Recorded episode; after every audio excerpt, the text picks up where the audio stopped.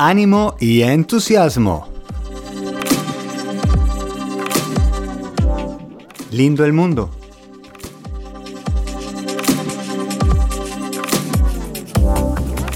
Hola, buenos días, bienvenidos a Quiero mi Rush.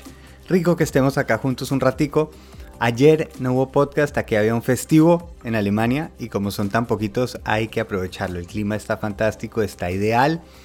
Para afuera, a usar bicicleta, a usar el barbecue, invitar vecinos y amigos. El jueves, em, el episodio, me encantó el mensaje. Suena autopublicidad, pero me encanta cuando queda como la semillita de un episodio en la cabeza. Y la frase con la que quiero hoy como hacerle un poco más de énfasis, verla un poquito más de cerca, es la belleza que yo veo en el mundo es la belleza que yo soy capaz de reconocer. Y ahí quiero como que le demos un ratico, un énfasis en qué significa esa frase. Y es, yo puedo hacer mi mundo tan bonito, increíble y curioso como yo quiera.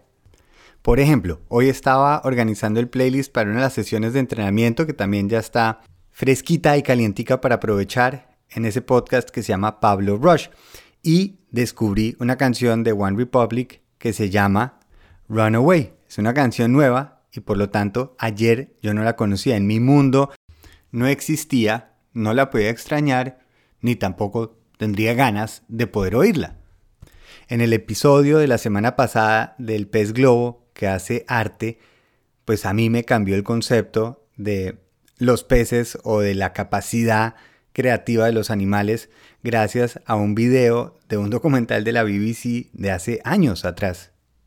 Ayer, por ejemplo, por la noche vimos con Julie el documental de Wildlife, que es la historia de, de Chris y Doug Tompkins, que es increíble porque, como ustedes ya saben, me encantan las historias de Patagonia. Esto tiene que ver con Patagonia, con North Face, con Sprit y la donación de tierras más grande hecha en la humanidad. Pero véanse el documental. Pero una cosa que veía no solo aparte de, de digamos, la inspiración de gente de verdad haciendo algo por salvar el planeta es la historia de amor entre estas dos personas. Y para mí, mi mundo se vuelve más bonito cuando veo personas mayores enamoradas actuando de esa manera. Mi forma de ver el amor crece y aprendo a querer de otra manera o a querer un poco más, si quieren verlo así. Por seguir curiosidades, por buscar algo más, mi mundo se vuelve algo más. Crece, tengo más herramientas. Otro ejemplo, si yo veo una mosca, digo, uy, cosa tan inmunda, peluda, pero la veo más de cerca con un microscopio y veo esos cientos de ojos que tiene, las alas transparentes, empiezo a verlo diferente y empiezo a admirar algo que en principio dije, eso a mí no me gustó. Algo que me ha pasado increíble es que gracias a este podcast y claro, gracias a ustedes estoy como más em, motivado o más llevado a seguir aprendiendo, a seguir curioseando. Y esto ya se me vuelve una cosa de 3, 4 horas todos los días de estar leyendo, buscando información. Y gracias a eso, por ejemplo, en mis meditaciones que hago por la mañana, ya puedo pensar, y esto aquí ya suena un poquito raro, pero empiezo a ver el mundo, digamos, a nivel cuántico, de si yo soy un átomo, entonces estoy en, en un protón, en otro en el electrón girando alrededor mío, en la cantidad de espacio que hay, ese espacio, cómo se traduce en que mi cuerpo realmente no está tocando ninguna materia, sino es energía. O por ejemplo, cuando estoy sintiendo la luz del sol, me imagino esa fusión nuclear donde se están generando nuevos elementos y está viajando a través de esa inmensidad del espacio para llegar hasta mí. es un viaje. Hay que dejarse llevar en ese viaje, pero gracias a esa curiosidad y a seguir explorando esa belleza que nos rodea, mi mundo se vuelve más bonito me gozo más porque tengo como más ingredientes. Es como cuando uno ve un cuadro de Van Gogh, oye una canción o prueba un sabor de un plato que nunca ha probado y el mundo se expande otro poquito. Dice uno, es posible. Esto es como cuando uno ve la foto de un lugar que uno dice, yo no tenía ni idea que este lugar existe. Y gracias a eso el mundo se siente más y quiere uno visitarlo y quiere uno conocerlo. Y uno dice, si esto existe, ¿qué más podrá haber?